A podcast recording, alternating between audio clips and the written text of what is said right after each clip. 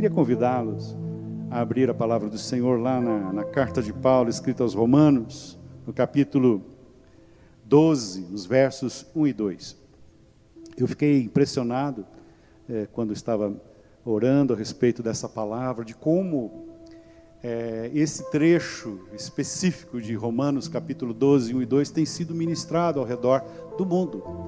Muitos, muitos pregadores têm atentado por essa porção da igreja, é, dessa porção da palavra. A palavra tem milhares de versículos, né?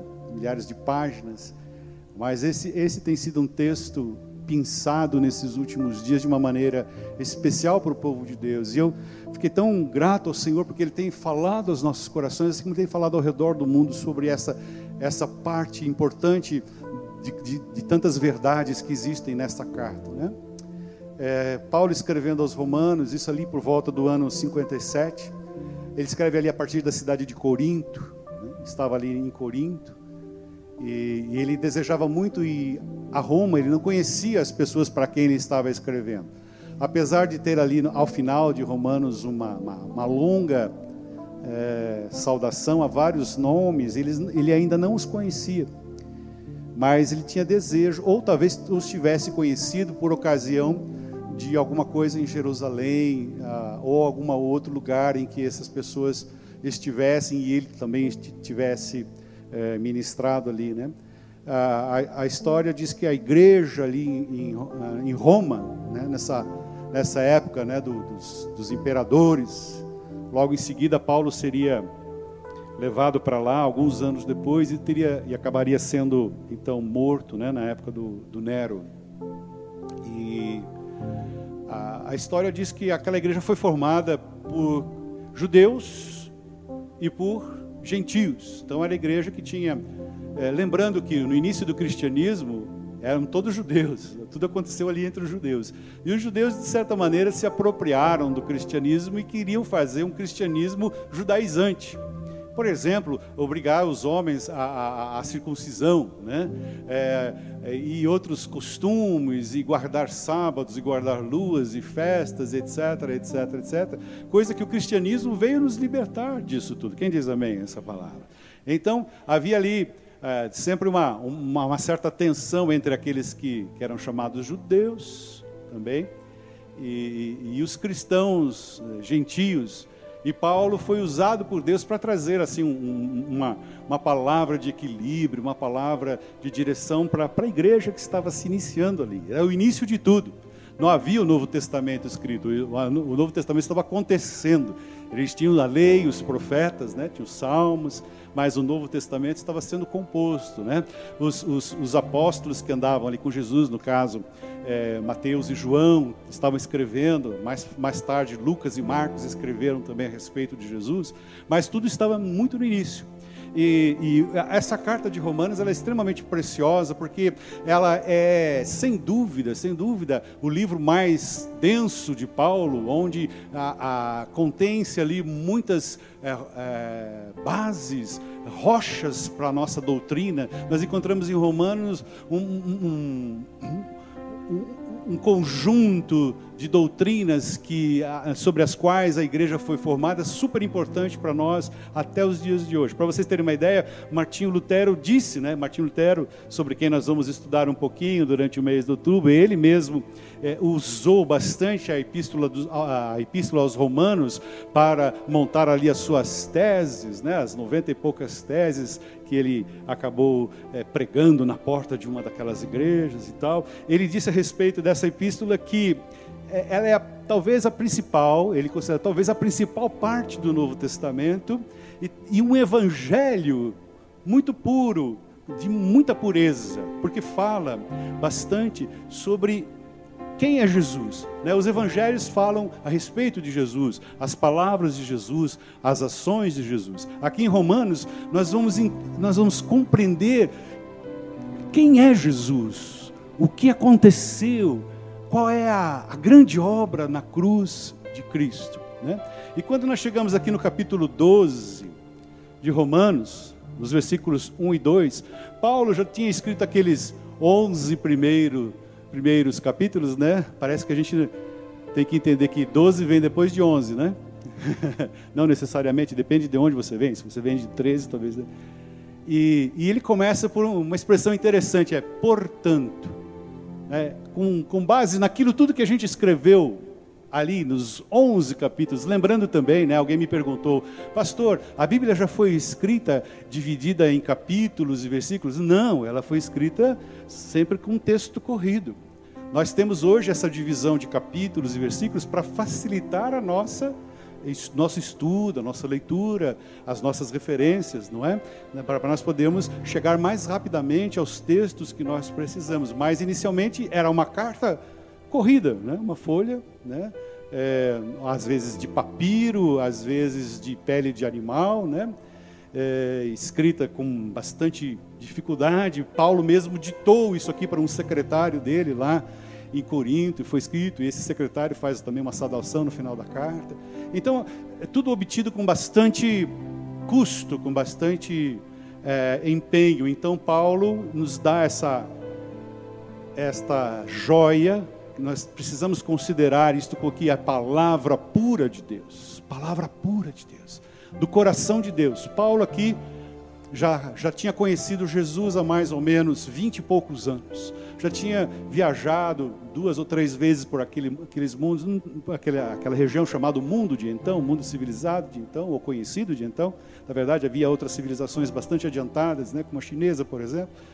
Mas Paulo estava aqui escrevendo para a igreja pujante daquele momento, uma igreja nascente, uma igreja crescente, uma coisa importante. Martinho Lutero diz assim: essa carta jamais será lida ou ponderada em demasia, né?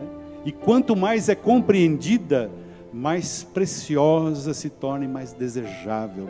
Amados, é muito lindo o que Deus nos deu através da Sua palavra. Na quinta-feira, na sexta-feira, nós tivemos aqui uma, uma aula no, no projeto Odres Novos, né, Odres 2, é, pelo pastor Fábio. Quantos estavam aqui? Pastor Fábio, boa parte dos irmãos estavam. E ele estava falando sobre o amor à palavra. Irmãos, nós não temos outra âncora, nós não temos outra esperança, não ser a palavra do Senhor. A Bíblia, diga comigo, a Bíblia é a palavra de Deus. Receba isso de todo o seu coração. Quando você ler este livro, você está conhecendo Deus, porque ele, tudo que Ele quer dizer, tudo que nós precisamos, está escrito aqui. Quem pode dizer amém a essa palavra? Então, assim, eu fiz uma síntese dos, dos 11 primeiros capítulos, eu não, não gostaria de me deter nisso, mas para você ter uma ideia é, das coisas tão importantes que Paulo vem escrevendo, até chegar aqui nesse portanto, do capítulo 12, versículo 1, é lindo esse portanto. Considerem aquilo que passou. Ele, ele escreve, por exemplo, ali no capítulo 1 de Romanos, ele já dá uma, uma, um preview do que aconteceria com a, com a humanidade nos dias de hoje. Toda essa decadência moral que existe, sempre existiu, mas hoje nós assistimos de uma maneira muito mais é, aberta, muito mais é, franqueada. Quanto, quanto que uma impureza moral está permeando o que é chamado de mundo. Então, no capítulo 1, ele, ele já fala, desde aquela época, que isso vai acontecer, etc, etc. E vem falando e falando.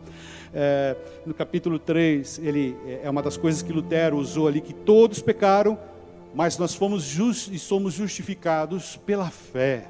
Não é por obras, não é comprando um terreno no céu, mas porque Jesus já fez tudo o que tinha que fazer. Agora, pela fé, nós recebemos a salvação em nosso coração. Essa é a grande diferença. É o que, é o que Paulo né, está dizendo aqui, está dizendo para os nossos dias. Né?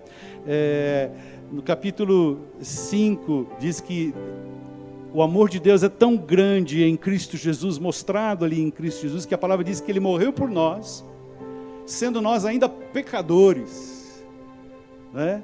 O Senhor sabe da nossa limitação, sabe dos nossos nossas dificuldades e ele considerando mesmo assim, considerando essa questão toda da nossa deficiência, né, a partir do pecado. Fala, mesmo assim ele quis morrer por mim, por você. Você pode dizer isso para a pessoa que está próxima de você? Deus te ama a ponto de mandar seu filho para morrer por você. Mesmo quando você já é, ainda era pecador, quando você era injusto, quando você era um desconhecido, é, no mundo espiritual, o Senhor quis, Ele, ele te amou, né? morreu por nós ainda pecadores. Né? É, pastor Fábio passou uma lição de casa, quem lembra o que, que é? Quem, você lembra ali? Lembra, né? Romanos 8. Quantos versículos tem Romanos 8? Tem 39 versículos. Então você vai transcrever manualmente, não vale copy-paste, né? Abrir lá a Bíblia online, copiar e gravar. Vamos escrever 39 versículos de Romanos 8. É um portentoso capítulo. Ele fala. É, Nenhuma condenação há para os que estão em Cristo Jesus, que não andam segundo a carne, mas segundo o Espírito. Ele vai falando sobre isso, né? Aí, lá, para, lá pelo capítulo, pelo versículo 18, 19, ele diz que o, o Espírito conhece as nossas fraquezas e no, nos ajuda nas nossas fraquezas, clamando com gemidos inexprimíveis. Ah, intercedendo por nós. E ao final, nós temos aquele cântico de, de vitória, porque nem a morte, nem as trevas, nem o presente, nem o futuro, nem as aflições, nada nos separará do amor de Deus que está em Cristo Jesus. Ele fala, e em todas estas coisas nós somos mais que vencedores, né? Ah, ele, ele criou ali uma palavra super vencedores, né? Um neologismo para a época, super vencedores em Cristo Jesus. Então esse capítulo 8 é muito lindo. Então é, é, é, valeria a pena nós decorarmos. Temos ele de cor em nossos corações. Eu tentei uma vez decorar, mas não deu. Eu não sei o capítulo 8 de cor, sei trechos dele. E ele vem falando e vem falando sobre que a fé, capítulo 10, a fé vem pelo ouvir, e o ouvir vem pela palavra de Deus. Você dá uma olhada ali que tem um, tem um segredinho ali. Né? A gente costuma dizer que a fé vem pelo ouvir e ouvir a, ouvir a palavra de Deus. Na verdade, ele, ele amplifica esse conceito e diz assim: que a fé vem pelo ouvir e o ouvir vem pela palavra de Deus. E o ouvir vem pela palavra de Deus. Quer dizer, quando, quando você mergulha na leitura da palavra de Deus, quando você mergulha em entender aquilo que Deus quer fazer, você começa a ouvir. Você começa a desenvolver uma fé, porque aí você abriu os seus ouvidos. Porque senão você coloca lá o aquele cara da Globo lá. No princípio criou Deus os céus e a terra. E Cid Moreira, né? Bacana e disse Deus, haja luz, e fica ouvindo. Não é aquilo que traz fé. Não é? É bom, muito bom, faça isso, bacana. Mas o que traz a fé é examinar a palavra de Deus. E o ouvir, quer dizer, o compreender, o entender, ele vem por causa da palavra. Aí você aprende a ouvir. Quem Dá uma lidinha lá a respeito disso, é bem, bem legal essa, essa coisa. Então, à vista de tudo isso que nós estudamos em 11 capítulos, Paulo começa a dizer ali, a partir do capítulo 12: Portanto, portanto, rogo-vos irmãos, pela compaixão de Deus, que apresentei os, os, vossos corpos em sacrifício vivo, santo e agradável a Deus, que é o vosso culto racional, e não vos conformeis, ou não sede conformados, não tomeis a forma deste mundo, mas sede transformados pela renovação do vosso entendimento, para que experimentei qual seja boa, agradável e perfeita vontade de Deus. Né? Então, à luz do que foi escrito, Paulo diz assim: Eu rogo, estou rogando para vocês, queridos romanos. Né? E obviamente nós precisamos nos identificar com essa igreja. À luz do que nós escrevemos aqui, prestem atenção que existe uma coisa muito boa para acontecer aqui. Existem coisas preciosas para acontecerem nas nossas vidas, à luz da palavra, à luz de tudo aquilo que eu aprendi aos pés do Senhor. E hoje sou um desses apóstolos, contados entre, contado entre os apóstolos, Paulo. Eu quero dizer para vocês, apresentei apresenteis os vossos corpos em sacrifício vivo, santo e agradável a Deus, que é o vosso culto. Ele está suplicando, ele, ele, ele, está, ele está dizendo aos romanos: oh, preste atenção, nós precisamos de uma renovação do entendimento, nós precisamos de uma renovação da nossa mente, nós precisamos ser renovados. Então, a, a, é, Paulo começa assim, com, uma, com a necessidade de uma entrega total. Apresenteis os vossos corpos dá uma beliscadinha na pessoa que está do seu lado, bem de leve assim, né? Todo mundo está vivo aí. Né? A palavra grega é somos, né? Somos. Nós, nós somos. Né? Eu sou, tu és, ele é, nós somos. Esse somos, de somático. Né? Nós somos criaturas pneumopsicossomáticas. Pneumo é de espírito, psique da, da, da alma e somar, soma de, de, de corpo, pneumopsicossomáticos. E aqui Paulo fala assim: você é o que o seu corpo é. O que você faz é através do seu corpo. Onde você, você está, onde o seu corpo está. Quer dizer, às vezes tem gente no mundo da lua, né? o pastor falou que tem agora é, é, crente girafa, quem já ouviu falar? O corpo dele está dentro da igreja, mas a cabeça está lá fora.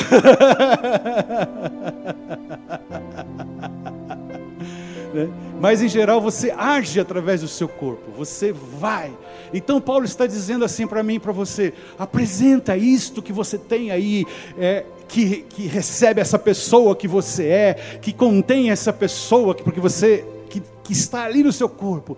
Use isso como um sacrifício vivo na presença de Deus, para que ele, ele, ele te tome e você seja tenha seus lábios abençoados, tenha seus olhos abençoados, suas mãos abençoadas, seus pés abençoados, onde você estiver, aquele que te revestiu se, manifeste às pessoas que estão ali próximas. Que pode dizer amém? É isso que Paulo está dizendo. É rogo-vos que apresentem os vossos corpos, é o nosso exterior, o que somos, onde o, o meu corpo está. Meu corpo faz o que eu sou. Quando eu não venho na igreja, as pessoas sentem minha falta. É porque eu sou grandão. Ocupo muito espaço, né? Não, porque cadê o Eugênio? Né? Nós, nós somos, somos, né? então essa palavra somos, somos, é o corpo funcionando é, para o louvor do Senhor. Quem diz amém? Então ele fala de uma entrega total, começa ali com uma entrega absoluta, total, vossos corpos, o que você tem ali para oferecer a Deus. Né? Ele diz assim, é, como sacrifício santo e agradável a Deus. Você pode dizer, desculpa pedir para fazer isso de novo. Diga para a pessoa, você pode ser agradável a Deus. Diga para a pessoa que está ao seu lado. Você pode ser agradável a Deus. Né? Às vezes é, existem algumas linhas teológicas que dizem assim: o homem não pode de maneira agradar a Deus, a única coisa que ele pode fazer é jogar um pouco de cinza na sua cabeça, se humilhar e ficar perdão, perdão, perdão, perdão, ó dia, ó vida, eu falei que não ia dar certo, etc, etc. Não é verdade. A palavra está dizendo aqui que nós podemos ser santo e agradável a Deus. Eu e você podemos agradar ao Senhor quando Ele vê que a sua vontade está sendo cumprida em nós. Quando ele vê que nós temos prazer na sua lei, quando nós temos prazer na sua lei e meditamos nela de dia e de noite, aquilo está no nosso coração, é, nós temos prazer em estar na sua presença, não é? é mas Paulo ele não, não, se detém apenas no exterior, apenas no, no, nos vossos corpos, mas ele fala de uma renovação, diga comigo, renovação do entendimento na mente, uma forma diferente de ser, para conhecer a vontade de Deus. A vontade de Deus. Diga comigo, vontade de Deus. Quantos querem conhecer a vontade de Deus? Você quer conhecer a vontade de Deus? Paulo vai dar aqui a receita de como a gente vai, vai chegar lá para conhecer a vontade. Ele fala assim: para a gente renovar a nossa mente. Nós precisamos renovar aquilo que está dentro de nós para experimentar, para conhecer, provar a vontade de Deus. Isso quer dizer o seguinte: que com as coisas que não são renovadas, que aquilo que está parado, aquilo que está estagnado, isso não vai demonstrar a vontade de Deus na minha vida, mas uma renovação. E nesta noite nós estaremos orando por uma renovação. E eu creio que eu e você, né, Pastor Eugênio, já está bastante tempo nessa lida, mas nesta noite eu preciso ser renovado. Eu preciso que a minha mente seja mudada, entender o que é vontade de Deus, entender qual é a. Ele diz aqui, qual seja a boa, agradável, perfeita vontade de Deus para vós. Essa é a nossa busca, esse é o nosso desejo, agradar ao Senhor de todo o nosso coração. a vontade de Deus tem pelo menos dois aspectos, pelo menos duas vontades de Deus que a gente pode encontrar na palavra. A primeira é aquela vontade soberana, aquela vontade imutável, aquela vontade decretada, um decreto de Deus. Que isso vai acontecer independentemente das pessoas crerem, independentemente das pessoas aceitarem ou não, independentemente de se importarem com isso não, Deus tem uma vontade e essa vontade vai ser cumprida. Isso vai acontecer. Quando você lê, por exemplo, o, o livro de Apocalipse, é? quantas coisas vão acontecer ali? Então o Senhor diz: vai ser desse jeito. Então nada que eu faça vai mudar aquilo. Nada que qualquer governo faça vai mudar aquilo. Nada que o míssil da Coreia do Norte faça vai mudar o que está na palavra de Deus, porque ali está a vontade de Deus. Abra por gentileza ali em Mateus, capítulo 7, versículo 21. Veja aí um, um exemplo bem, bem interessante sobre essa vontade soberana de Deus. Nosso Jesus, nosso Senhor Jesus ali no Getsemane. Perdão. É, Lucas 22, 42. Eu errei aqui, queridos. Lucas 22, 42. essa referência que eu passei para os irmãos vai ser sobre a outro, outro tipo de vontade de Deus. Quando Jesus estava ali, às vésperas da sua crucificação, à véspera da sua crucificação, no dia seguinte ele seria julgado. Ele está orando ao Pai e diz, que, diz a palavra que ele, ele chega a tamanha angústia que o seu suor se torna em sangue. Né? E ele, no capítulo 22, 42 de Lucas, diz assim, dizendo, Pai, se queres, passa de mim este cálice, todavia não se faça a minha, mas a tua vontade. Então era uma vontade soberana de Deus. Não iria mudar. Jesus Cristo iria morrer. Mas Jesus, como homem que ele foi e é, né? a palavra diz que nós temos intercedendo por nós do céu, Jesus Cristo, homem, né?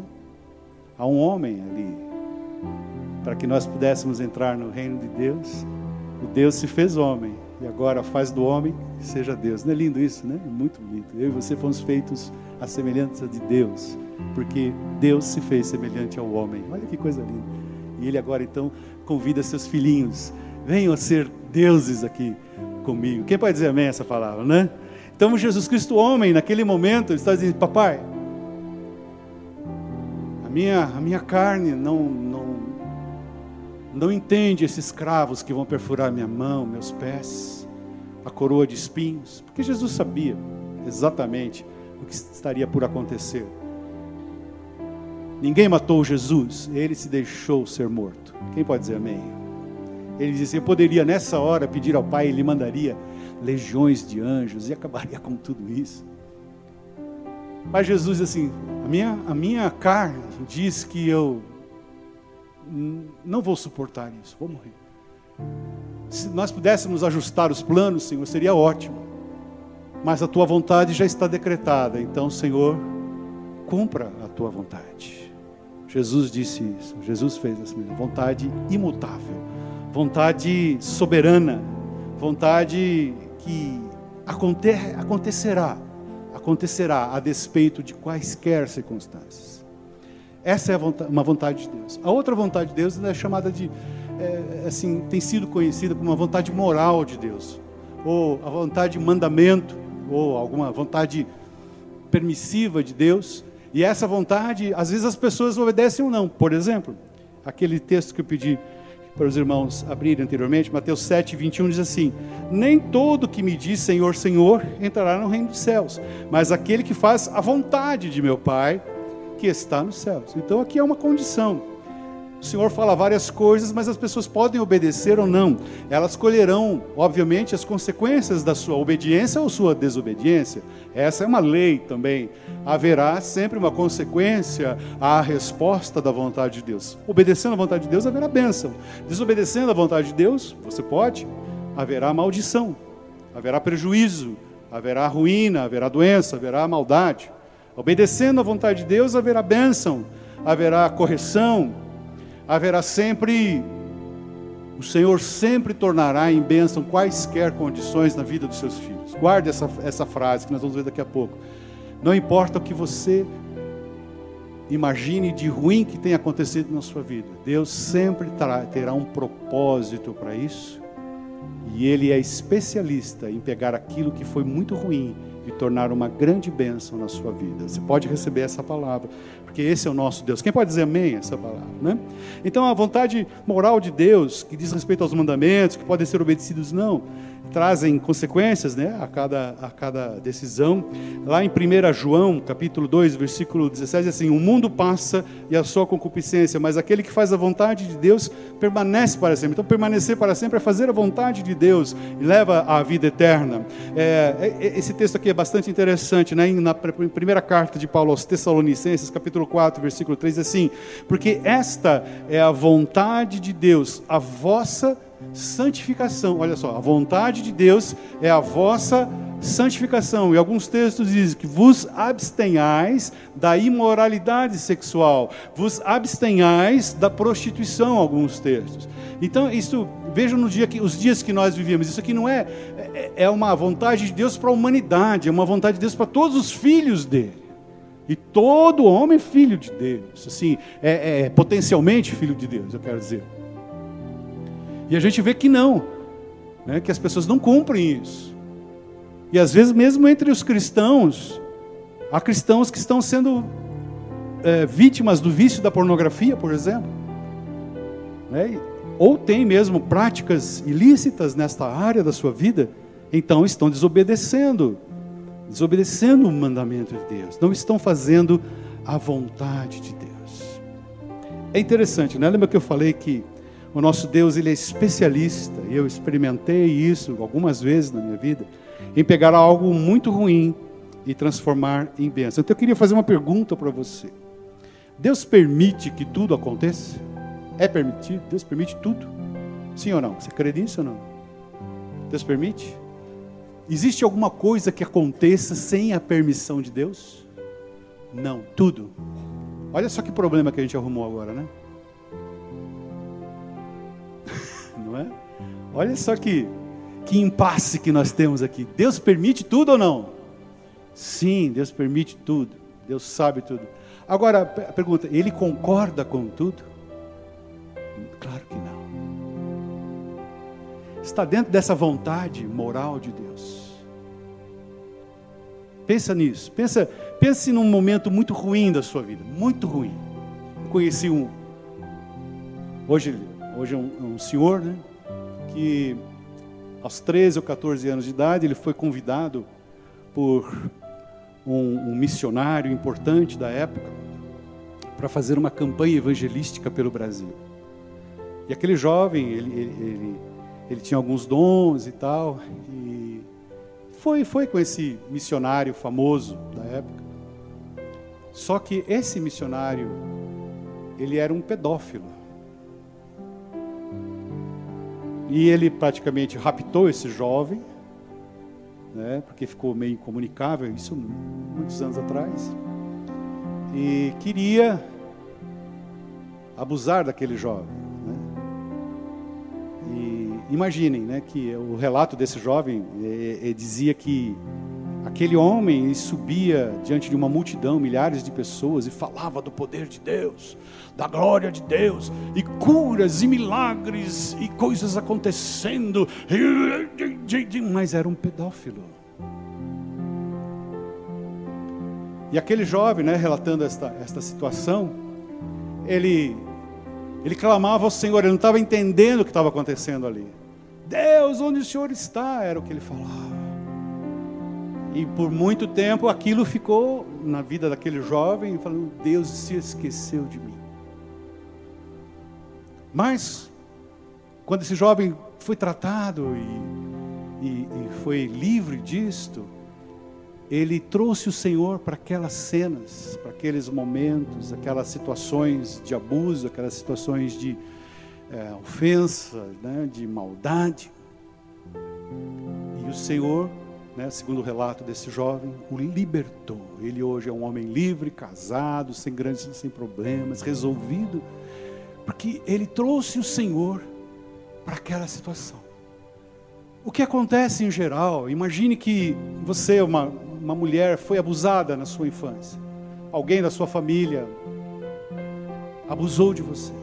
E isso está ali no seu interior durante muitos e muitos anos. E você querendo sempre correr dessa situação, o que é natural, é natural que seja assim. E o Senhor imaginando que Deus estivesse ali contemplando aquilo, mas ele não jamais aprovaria. Ele estaria sempre dizendo: "Não, não faça dessa maneira, não tal", mas aquela pessoa pecou. Contra você ou contra alguém que você conhece. Né? Aconteceu porque Deus permitiu. Qual é a cura, né? E talvez nessa noite muitos de nós aqui possamos experimentar essa cura pela graça de Deus. É trazer Deus para dentro desta cena, deste momento, daquela situação muito ruim, a perda de um filho ainda na gestação ou não, ou por alguma outra situação. A perda de um ente querido. Perdas, perdas significativas, situações assim que realmente interferem na sua vida de uma maneira profunda.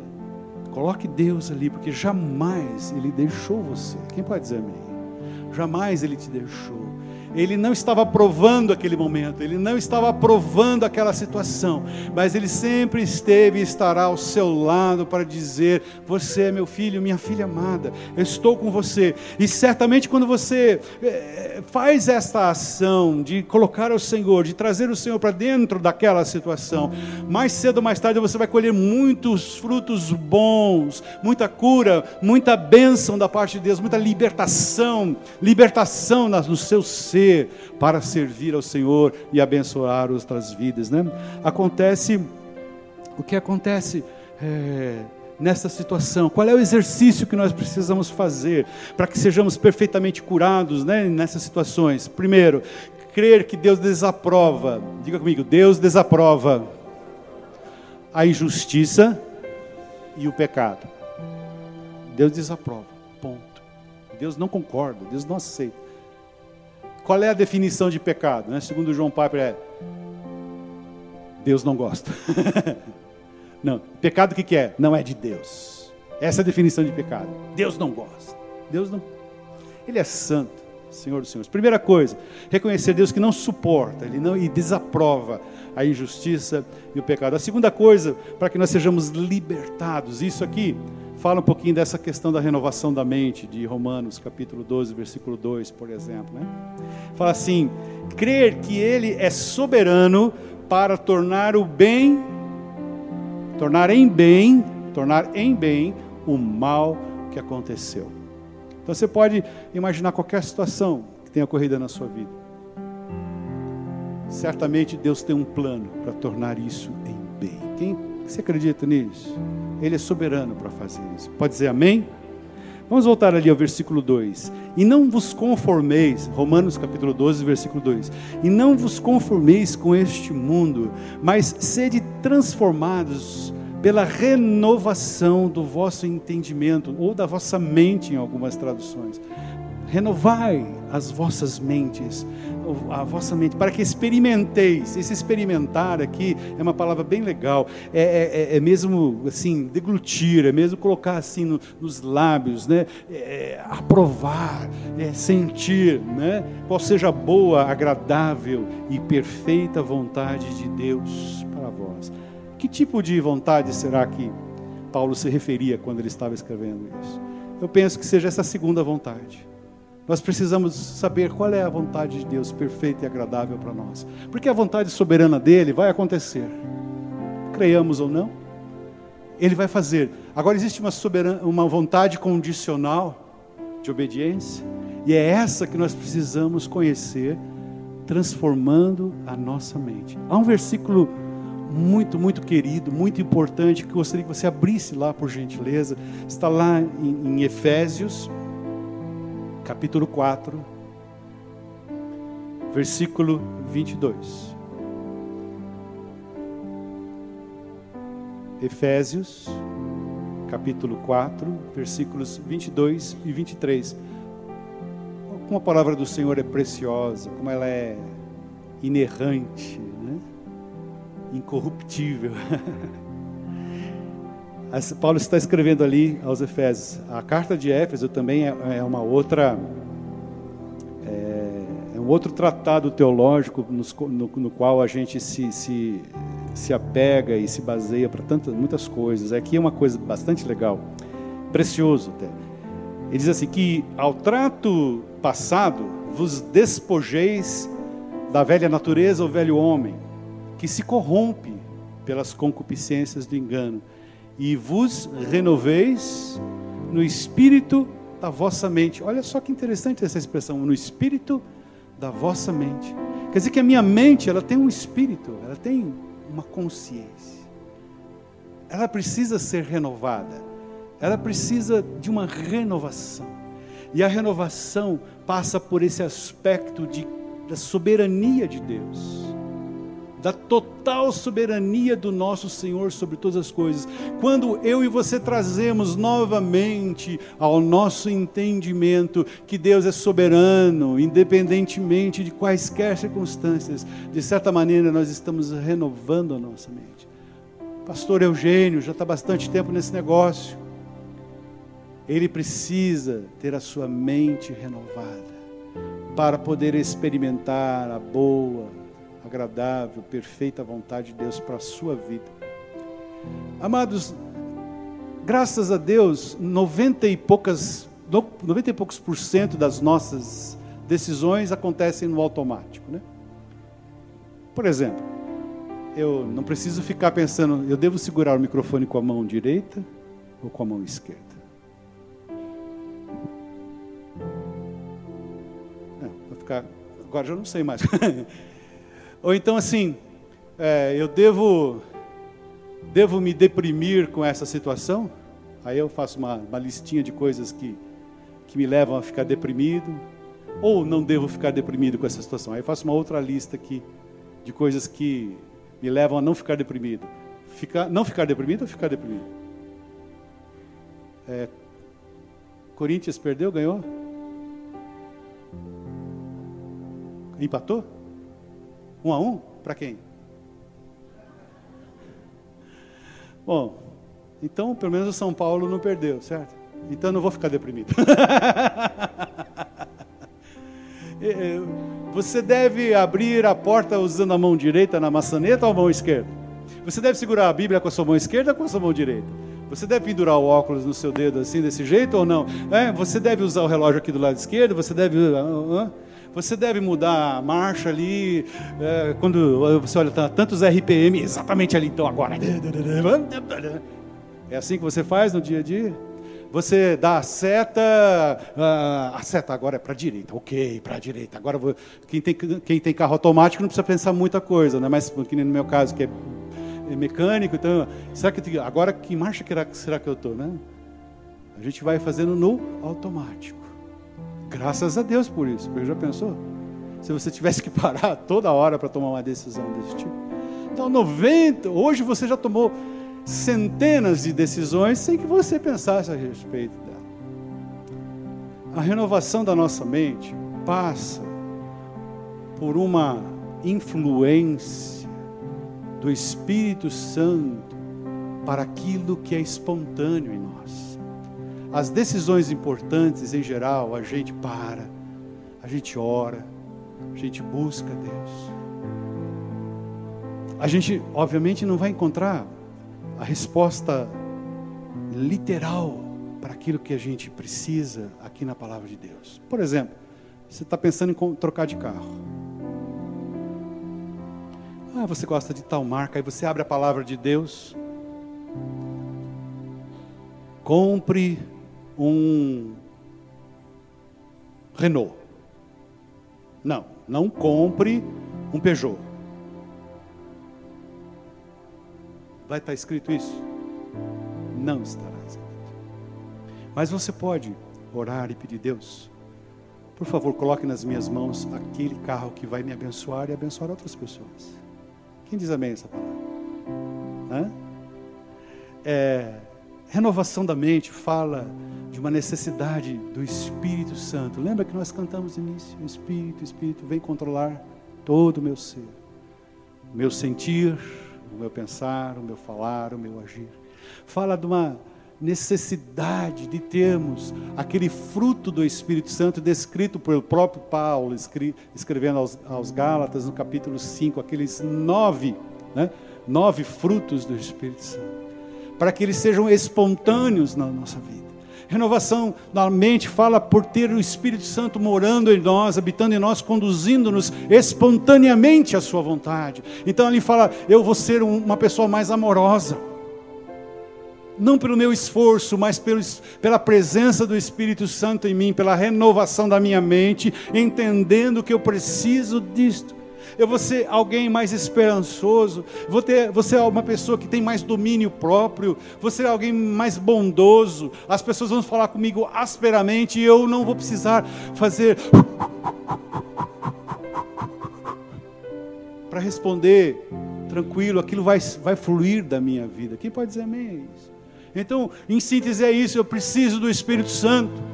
Eu preciso da graça do Espírito Santo. Eu preciso ser renovado na minha mente e, e ter isto incrustado, impregnado, instilado no meu ser, para que onde eu estiver, eu transpareça a figura de Jesus. As pessoas olharem para mim para dizer assim: estou vendo algo diferente em você.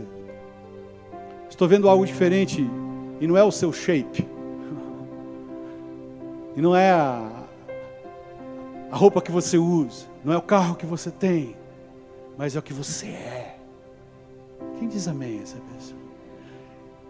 Rogo-vos, irmãos, pelo amor de Deus, que vocês se apresentem totalmente a Deus como sacrifício santo, agradável a Ele, que é o vosso culto racional e não tomeis a forma desse mundo, o que como o mundo faz as coisas, como o mundo negocia, como o mundo se relaciona, como o mundo conceitua as coisas. Não, não tome esta forma, não se amoldem, não adquiram essa, adquiram essa forma, mas transformai-vos pela renovação do vosso entendimento, da vossa mente. Lembra aqui que Paulo, vos renoveis no espírito da vossa mente, Efésios 4, 22 e 23. Peça ao Espírito Santo que entre no seu coração e que você possa ser essa pessoa que atrai outras, porque Cristo está em você, não porque você tem algo de si mesmo, mas porque o Senhor faz toda a sua obra na sua vida. Quem pode dizer amém a essa palavra? Faz sentido isso que nós estamos falando para você? Você gostaria de ser renovado nessa noite? Eu preciso, queridos, eu estou aqui mesmo desejoso, Pai. Nós, nós temos falado na nossa igreja sobre odres novos. O que, que é? que, que é esse movimento da nossa igreja. Né? Nós tivemos a primeira edição, chamada de Odres 1, estamos tendo a segunda edição, Odres 2. É um alinhamento, né? Alinhamento entre a visão que Deus tem dado para a igreja, os conceitos que nós achamos importantes, é, nós, como nossa igreja funciona, a questão dos cinco ministérios e outras coisas. O Odres 2 está batendo bastante pesado na questão da vida devocional das pessoas. Então nós falamos sobre louvor e adoração, o pastor veio aqui falando sobre Espírito Santo. Uau! Uau! E esta última é, aula foi sobre o amor da palavra. A próxima aula vai ser sobre a paternidade de Deus, o coração do Pai. Quanta tragédia existe por causa da, do espírito de orfandade, pessoas que não têm como referência o Senhor como seus pais. Depois nós vamos falar sobre ética, vamos falar sobre missões, vamos falar sobre autoridade espiritual. Tudo isso vai, vai robustecer a sua fé. Mas, irmãos, isso é tão lindo, odres novos, fala de renovação, fala de ser novo, fala de ter a sua vida transformada. É isso que eu e você precisamos para conhecer qual seja a boa, perfeita, pura vontade de Deus para mim e para você. Veja algumas verdades sobre a sua vida. Lá na segunda carta aos Coríntios, capítulo 5, versículo 16, 17, diz assim: Se alguém está em Cristo, nova criatura é. As coisas velhas já passaram, eis que tudo se faz novo. Vamos ler juntos isso aqui, diz assim: se alguém está em Cristo, diga comigo, se alguém está em Cristo, nova criatura é. As coisas velhas passaram, eis que tudo se fez novo. Quem, quem diz obrigado, Jesus? Né? Você foi feito novo. Quando você recebeu o Senhor Jesus, a palavra diz que nós somos feitos novas criaturas. Glória a Deus que aquele velho Eugênio morreu. Agora existe um novo, um novo ser habita em mim, a palavra de Deus, o Senhor vai me transformando a sua imagem, a toda aquela corrupção, toda aquela maldade, toda aquela, a, a, a, toda aquela treva que havia na minha vida, agora tem sido transformado em luz pela graça do Senhor. Nova criatura, diga comigo, nova criatura. Tudo se fez novo, diga, tudo se fez novo. Agora, isso que fez novo, a palavra diz que ele precisa ser renovado o novo que se renova. Diga comigo, novo que se renova. Você foi feito novo um dia? Foi? Foi? Aleluia, glória a Deus. Hoje o Senhor está dizendo, você, nesta noite, vai ser renovado. Quem diz amém a essa palavra? Olha lá, Colossenses 3,10 assim: E vos vestistes do novo que se renova para o conhecimento. Olha que a palavra conhecimento fala de mente. Segundo a imagem daquele que o criou, nós fomos renovados, vestimos-nos do novo, e esse novo é renovado por causa da presença de Deus, da atuação do Espírito Santo. O que, que nós precisamos nesta noite? Qual é a minha, a minha, o meu desejo? O que eu gostaria mesmo que acontecesse com cada um de nós nesta noite? Que nós entendêssemos que, apesar de ter sido feito novo quando eu recebi Jesus, eu preciso de quando em quando ser renovado. Eu e você precisamos ser renovados. E nesta noite haverá um, um fluir do trono de Deus sobre a minha vida, sobre a sua vida, te renovando, renovando a esperança, renovando a alegria, renovando a graça de Deus, renovando a, a, a, a, presença do Espírito Santo no seu coração, na nossa vida. Você vai ser cheio novamente. Lembra aquela, aquela alegria que há muito tempo você não sentia na presença de Deus? Nesta noite ela vai ser renovada sobre a sua vida. Você vai, com, você vai sair daqui nesta noite desejando mais, conhecer mais a palavra de Deus, conhecendo mais esse Senhor Jesus Cristo. Não é conhecer um, uma religião, não conhecer uma igreja, é, uma denominação, conhecer um, uma instituição, mas conhecer aquele que vive para todo sempre, aquele que, sendo Deus, se fez homem, morreu por nós e nos chamou para si, nos tem tirado de um lugar de trevas para sua maravilhosa luz, nos transportou do, do reino das trevas para o reino da sua luz e nos tem feito habitar com Ele nos lugares celestiais, segundo diz Efésios.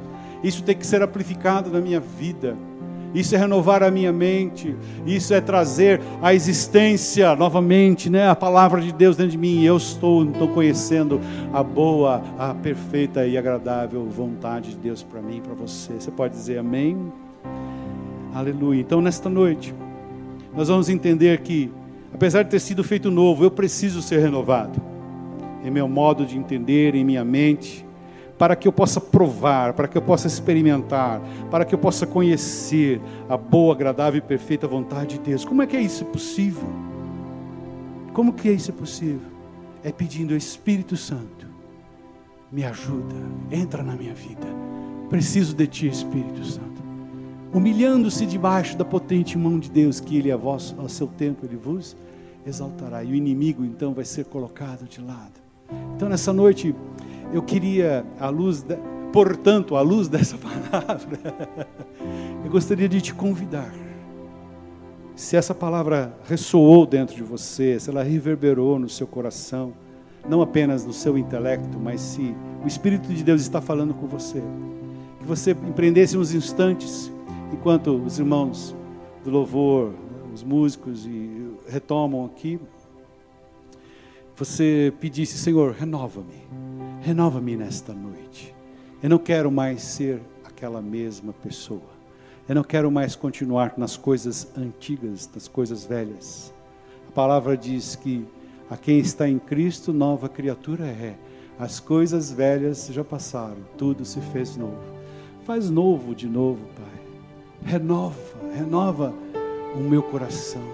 Talvez você esteja num tempo de, de decisões na sua vida. Você esteja num tempo difícil. E, e às vezes não sente Deus perto.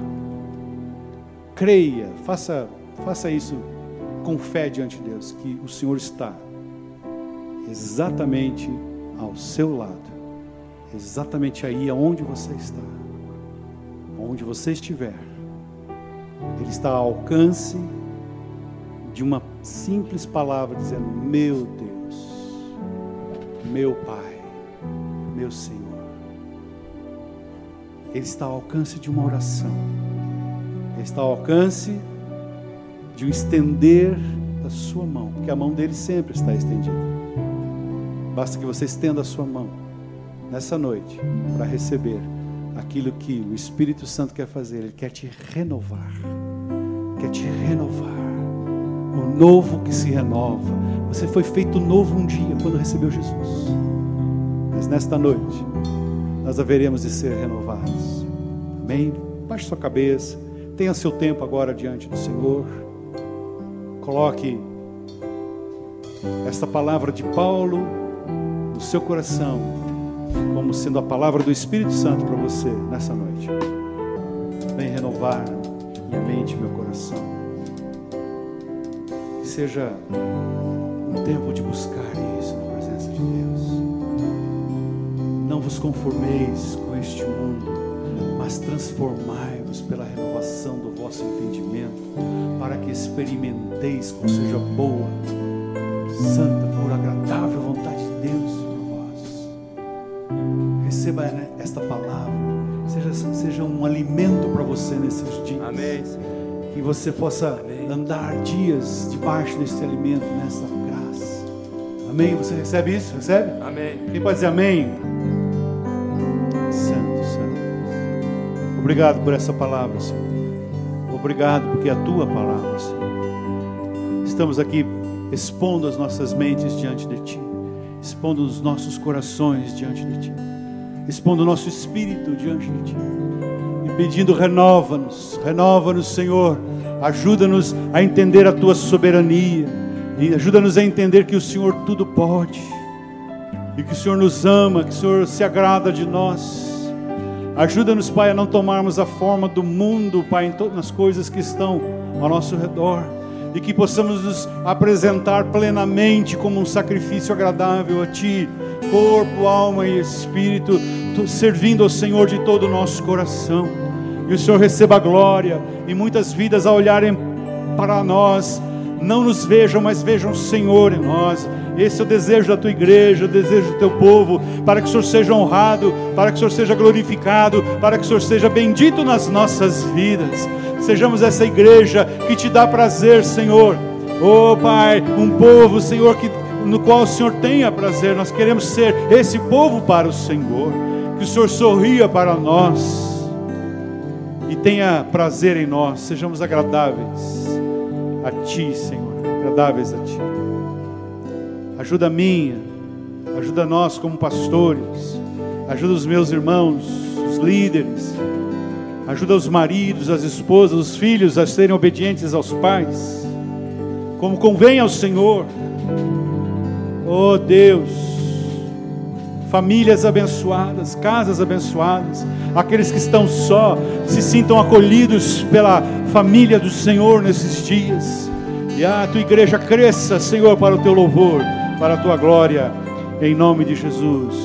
E a bênção do Senhor esteja com você em todo o tempo, em nome de Jesus. Amém e amém. Quem pode dizer amém? Quem pode aplaudir ao Senhor?